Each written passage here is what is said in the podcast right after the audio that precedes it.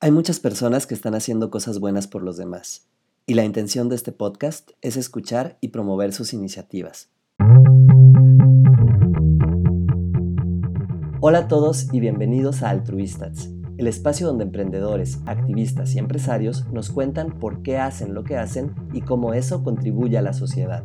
Hoy me acompaña Juan Carlos Guzmán, psicólogo, comunicólogo y responsable del taller en el Arca de México IAP una comunidad que acoge a personas con discapacidad intelectual en situación de abandono. En esta charla, Juan Carlos nos comparte su experiencia y qué se siente impactar en la vida de estas personas. Créeme que es una experiencia tan gratificante que en realidad uno no lo descubre sino hasta que lo ha vivido. Esos talentos que, no escuchamos eh, son los que queremos mostrar y ver que la persona con discapacidad intelectual es igual que uno mismo.